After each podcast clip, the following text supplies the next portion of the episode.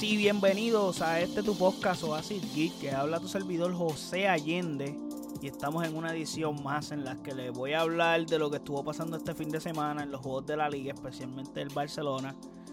Y nada, antes de hablar de lo que estuvo sucediendo este fin de semana, como ya les dije, pues no olviden seguirme en nuestras redes sociales como AsicGeekPR en Facebook, Twitter e Instagram. Y de igual forma puedes pasar a nuestro website asicgeekpr.com en donde están todos nuestros episodios y todas las plataformas en las que se encuentra este podcast, incluyendo YouTube y Twitch. Ahora bien, el Barça ganó. Eso hay que decirlo rapidito, el Barça ganó. Y tenemos que hablar del Barça y otras cositas relacionadas a la liga, pero el Barça hizo el partido que estábamos esperando en la primera fecha. Ganaron con un marcador de 4 a 1 sobre la Real Sociedad en Anoeta. Un partido complejo y más sabiendo que constantemente, cada vez que el Barça visita ese campo, es difícil ganar allí. Y más con esta versión de la Real Sociedad que juega muy bien al fútbol, con Imanol como entrenador, que probablemente está entre los cinco mejores entrenadores de la liga, junto a Ancelotti, eh, Unai Emery, Lopetegui, Simeone y Xavi, que para mí son los entrenadores que son los top de la liga española. No pongo a Gatuso porque Gatuso acaba de llegar a Valencia y él como entrenador no ha demostrado que es un gran entrenador todavía, está todavía probándose y explorando. En Italia fue entrenador del Milan, no le fue bien fue entrenador del Napoli, tampoco le fue bien. Vamos a ver su incursión acá en, en España, a ver cómo le va. Que by the way, jugaron un partido que el Valencia pudo haber ganado y desaprovecharon las oportunidades de ganar. Un partido bastante interesante, súper eléctrico contra el Athletic Club de Bilbao, que fue muy bueno el partido. Eh, este fin de semana fue bien interesante. Vimos a un Barça que jugó el día del cumpleaños de Lewandowski y, mano, este tipo anotó un gol en 50 segundos. O sea, de manera súper rápida y fue una barbaridad. Pero antes de hablar de esa jugada, fue interesante que Xavi salió a jugar con la línea de 3. Y es la formación que beneficia más a Christensen, porque él está acostumbrado más a jugar con línea de 3. Y a su vez también ayudas a Ronald Araujo porque no lo tienes que usar de lateral como tal porque no lo tienes jugando como lateral. Y pues suples esa deficiencia o esa carencia que tienes de un true lateral derecho. Y porque que tú tienes, tú no confías en él, que el sequiño de ya tú optaste con que no lo vas a usar porque no confías en este jugador. So, desafortunadamente, pues tienes que buscar variantes. Ronald Araujo no es la mejor opción como lateral derecho porque no es un jugador que es muy bueno con la pelota en el pie. No es muy bueno para llegar al campo rival.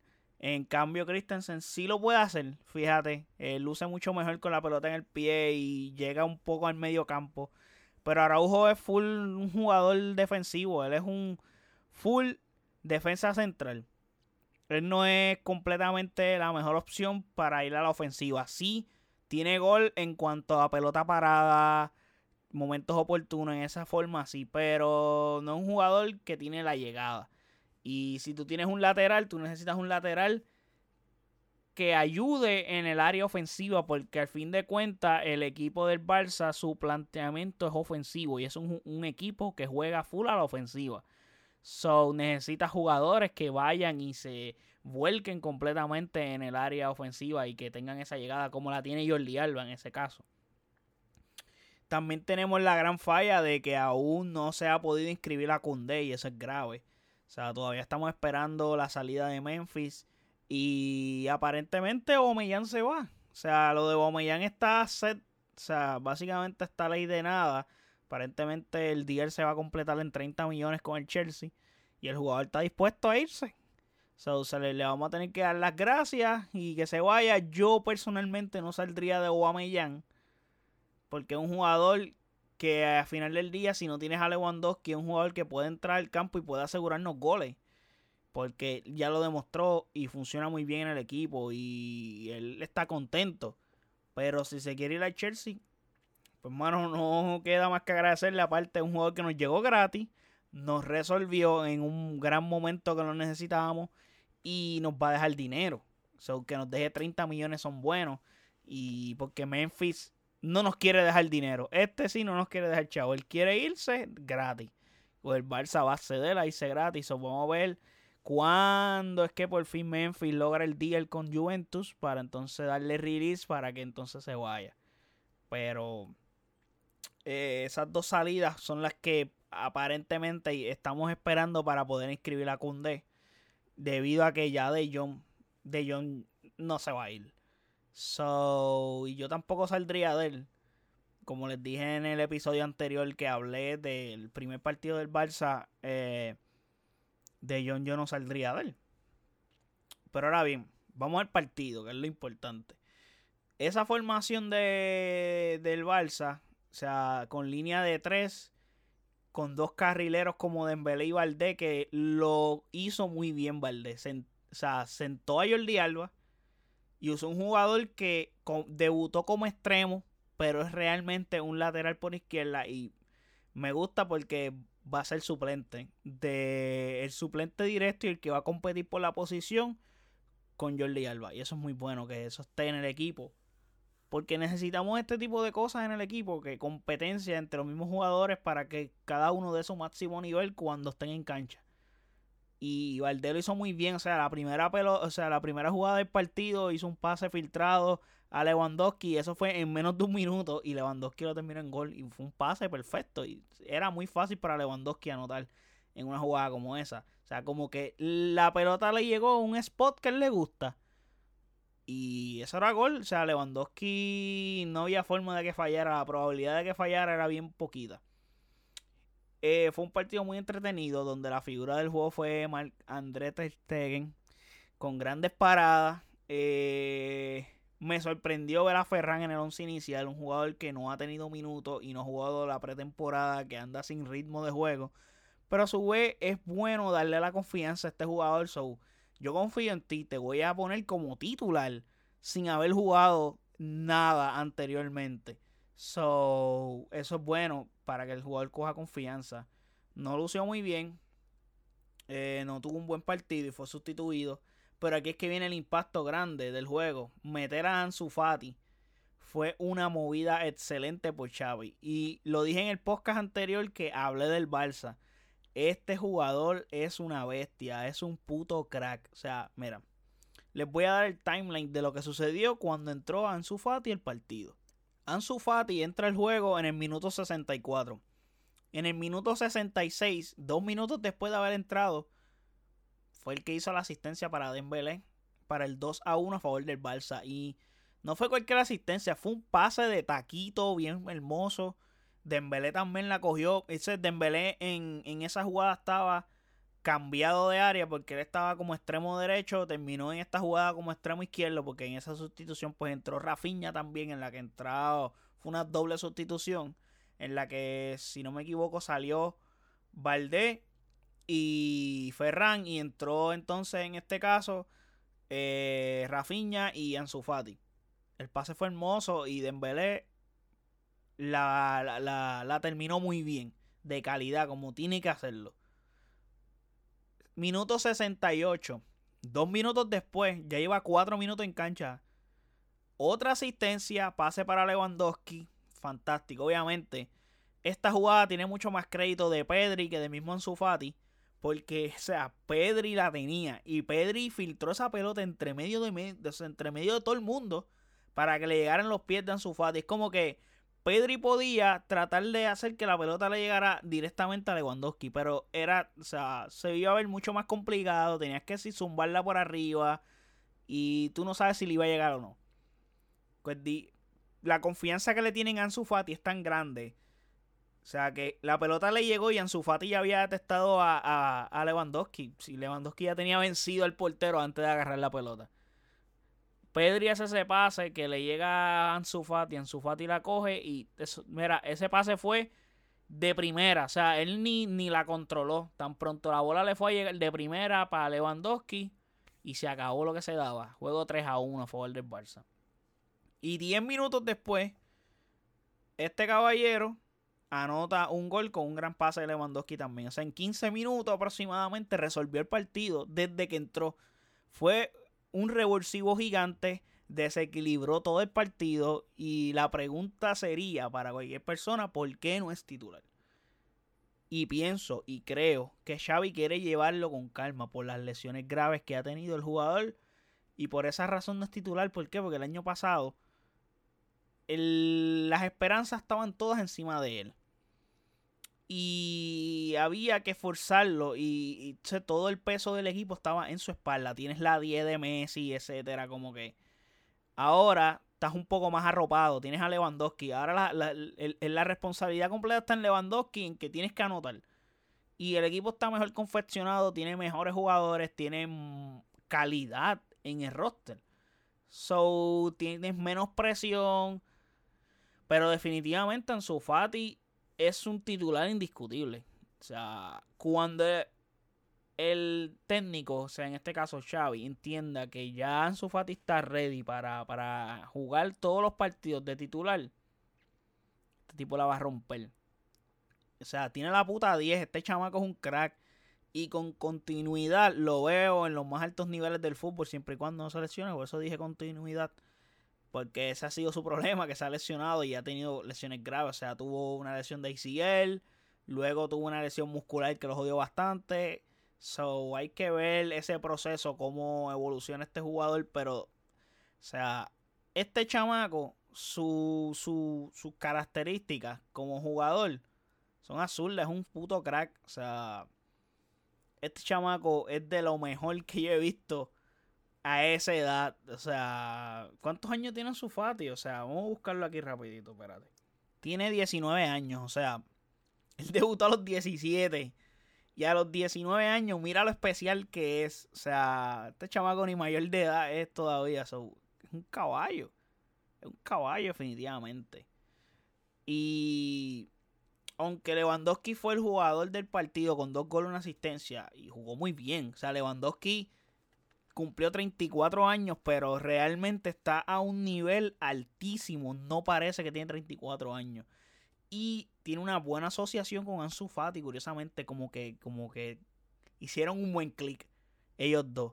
So, esto puede funcionar muy bien para el Barça, es muy beneficioso para el Barça. Que tus delanteros encajen y tengan confianza, tengan una excelente química en cancha. Y, mano, está haciendo Lewandowski, ya probó lo que puede hacer y para lo que lo contrataron y para lo que vino a hacer goles. O sea, anotó dos goles en su debut goleador, básicamente, porque su primer partido no pudo, pero es que también el partido de Rayo Vallecano fue un partido extra mega trabado. En este partido, en la Real Sociedad es un equipo que te deja jugar fútbol y te ataca, no se va volcado atrás y está cerrado, esperando que tú cometas un error para ellos atacarte. Eh, como hace Atlético de Madrid, por un ejemplo. Ahora bien, yo resumo este partido como la exhibición del gran Ansu Fati. O sea, fue el jugador que revolucionó el partido. Él entró y el juego cambió. O sea, porque el primer tiempo fue un juego de ida y vuelta, fue un juego súper entretenido. Y el segundo tiempo fue completo del Barcelona. El Barcelona arrolló a la Real Sociedad después de ese cambio.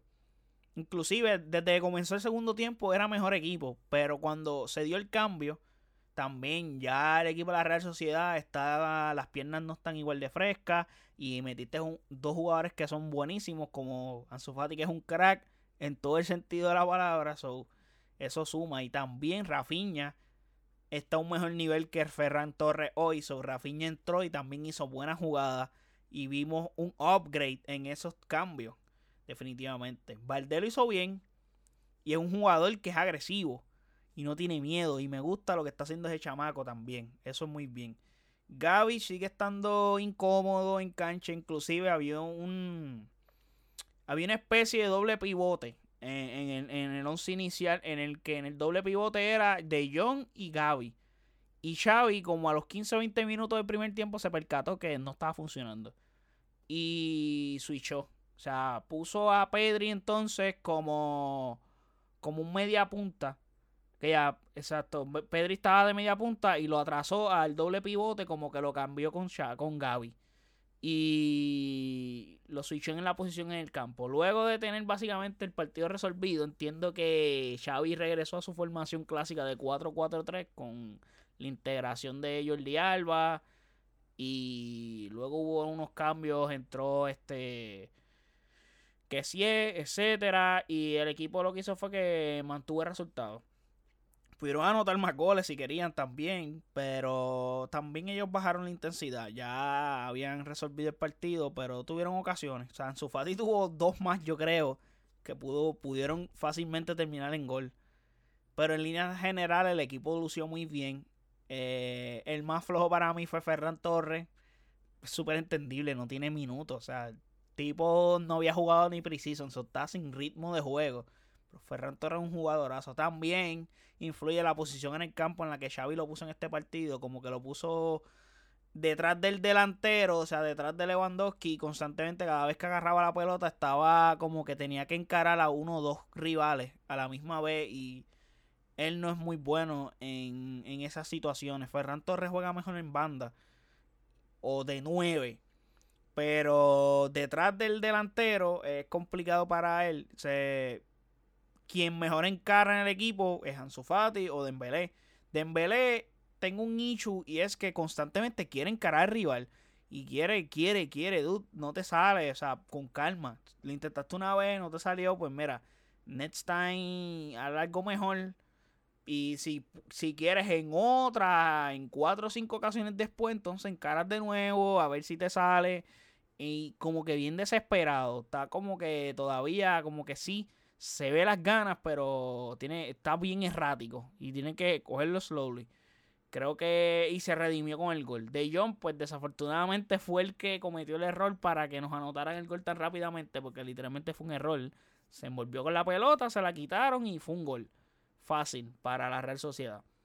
Entonces, pero luego de eso, o sea, fue como que la única falla, jugó bien. So, pues, hermano, te puedes equivocar, es parte de. Gracias a Dios el equipo resolvió el juego. Y eso sí, me percaté, me percaté que el Barça lució como el Real Madrid jugaba el año pasado. O sea, el Real Madrid el año pasado jugaba a. Mano. Eh, básicamente el portero me salva cada vez que mi rival me ataca. Llega un punto que la individualidades y la calidad de mi equipo es superior a la de mi, rival y esos jugadores que son superiores a los de mi rival van a resolverme el partido como pasaba con Benzema y Vinicius, que en este caso sería Lewandowski, Ansu Fati y en el medio campo un Pedri que vendría siendo como el Luka Modric, por darte un ejemplo. Cosas así, detalles. Lució completamente como el Real Madrid la temporada pasada. Y que el portero aguantaba los partidos con tres jugadas individuales resolvían el partido. Y eso era suficiente. No tenías que jugar lo más hermoso posible. Pues el Barça jugó mucho mejor que eso. Pero me dio ese int de que se parecía en ese sentido. Pero pues el Real Madrid ha funcionado. Ganaron la liga. So, lo que pasa es que eh, dependes mucho de las individualidades y como equipo no lucirías bien. Entonces, pues estamos en una época donde no puedes depender de individualidades constantemente. Es bueno tener esos jugadores, pero tú tienes que conformar un buen bloque de equipo. Porque al final del día, si este crack no se levantó del lado de la cama correcto, mm, eh, está frito porque dependes demasiado de él. Y eso pues no es bueno. Y hablando de Real Madrid, eh, tengo que decir que me sorprendió la salida de Casemiro grandemente. No la esperaba. Eh, creo que del medio campo de Real Madrid, de, lo, de Modric, Crocs, Casemiro, el que menos probabilidades tenía de salir del club era Casemiro para mí. Pero me sorprendió completamente que le llegara esa oferta al Manchester United y básicamente en menos de dos días ya esa, ese, eh, esa, esa transacción se completó.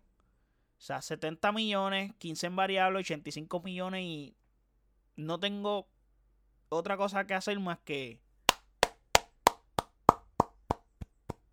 aplaudir a Florentino Pérez. Es un genio. Se la tengo que dar. O sea, un tipo que ya tiene 30 años, te dio 5 Champions, hizo todo lo que podía hacer en el Real Madrid. Y la temporada pasada dio hint de que su su juego puede bajar en cuanto a la, al rendimiento. Dude, le sacaste 85 millones a un jugador que probablemente en dos años se vaya gratis. Y entonces como que hiciste algo correcto, sumándole que ya tú adquiriste al jugador que lo va a reemplazar. Lo que pasa es que esa transición se iba a ir y se iba a llevar a cabo poco a poco. Y Casemiro lo iba a llevar de la mano y él iba a competir con Casemiro. Un jugador que te costó 88 millones. Básicamente, la venta de Casemiro te hace recuperar los 88 millones que gastaste en Chuamení, que es el suplente que traíste para Casemiro. So, estás haciendo las cosas bien, hay que darse a Florentino que luego de invertir como cosa loca para, para la época que trajo a Cristiano, Bale, Modric, etcétera, etcétera. Luego de eso, aprendió y decidió no estar gastando como demente como ha hecho el Barça. O como hace Manchester United desde que se fue Ferguson, que lo que hace es comprar, comprar, comprar, comprar. Y todo lo que compran nada sirve. O no lo saben usar bien, no lo usan correctamente. Florentino ha logrado hacer buenas inversiones, sí, se ha escrachado, por ejemplo, en el caso de Hazard, pero esas situaciones le va a pasar a cualquier club, o sea, es como que constantemente te puede ocurrir que un jugador no te funcione, pero, mano, de cada cinco compras que tú hagas, que uno no te funcione, pues, it's okay, pues, mano, ¿qué te puedo decir? Pero tú no puedes, entonces, que de cada cinco, las cinco te salgan mal o una solamente te salga bien, es como que cuestas en negativo.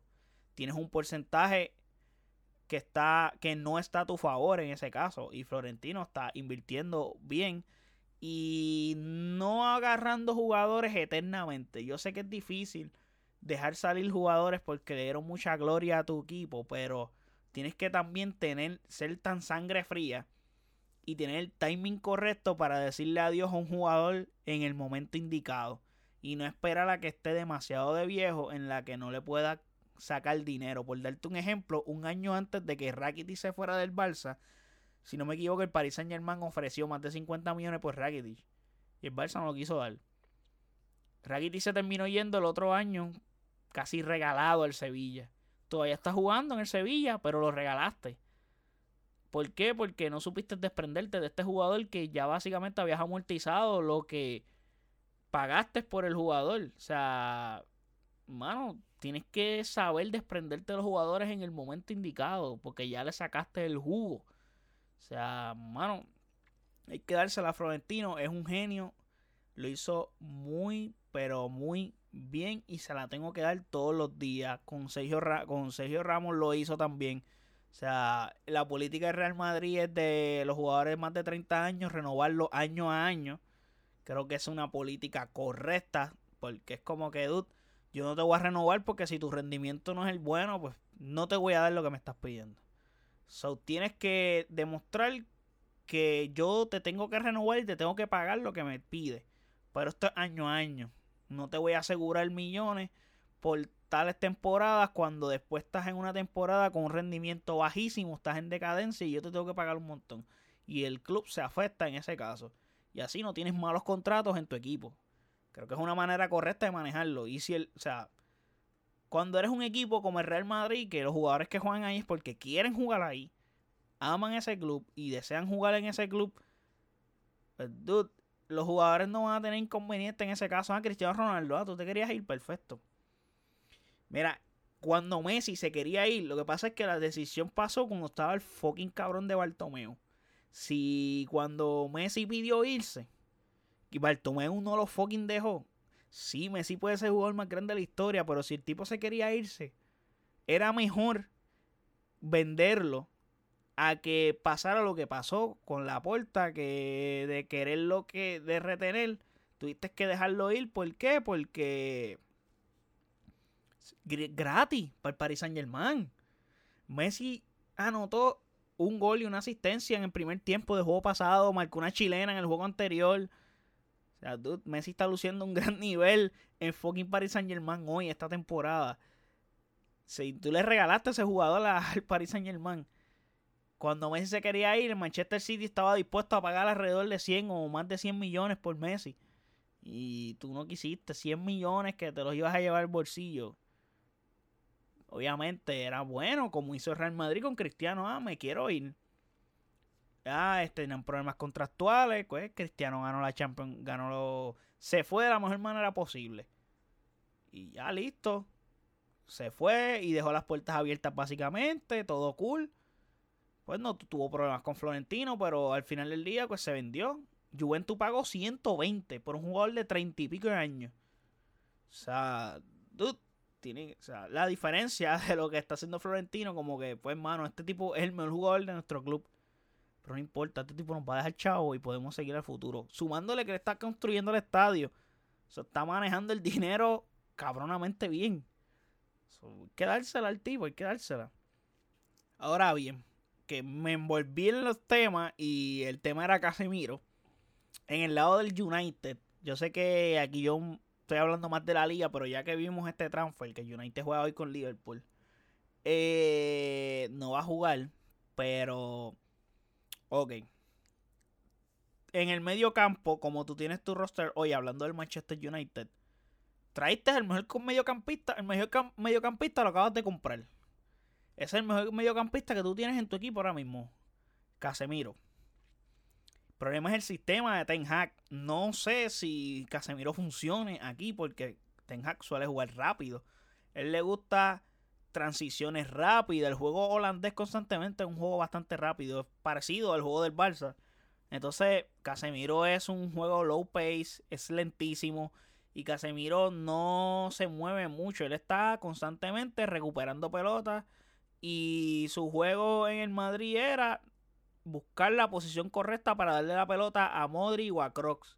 Porque, ¿qué pasa? Cuando se la das a uno de estos dos individuos, ellos generaban juego hacia las bandas o literalmente hacia el 9 de nominal que viene siendo Benzema. Eso en el United no sé si funcionará porque este equipo constantemente es full offensive y Casemiro no es un jugador ofensivo. Sí, ha marcado goles, pero Casemiro es al frente de los, de los, de los defensas centrales ahí para dar cantazos. Si llega una pata te la da. Sí, tienes un músculo ahí con él mucha inteligencia. Reúnes a Casemiro con Cristiano y con Barán, pero cuando tú tienes un sistema y eres un entrenador que juegas con un sistema, pues no sé si eso funcione. Más el United está presionando a cojones al Ajax por Anthony, que aparentemente se va a dar, porque yo creo que le van a ofrecer como 100 millones al Ajax. No creo que el Ajax rechace 100 millones del United. Que el United está vuelto loco. El año pasado gastó 120 en Sancho. Yo, wow, dude, ¿qué es esto? Ese Sancho no lo usan. Pero, ¿por qué tú gastas tanto dinero en jugadores que tú no vas a usar?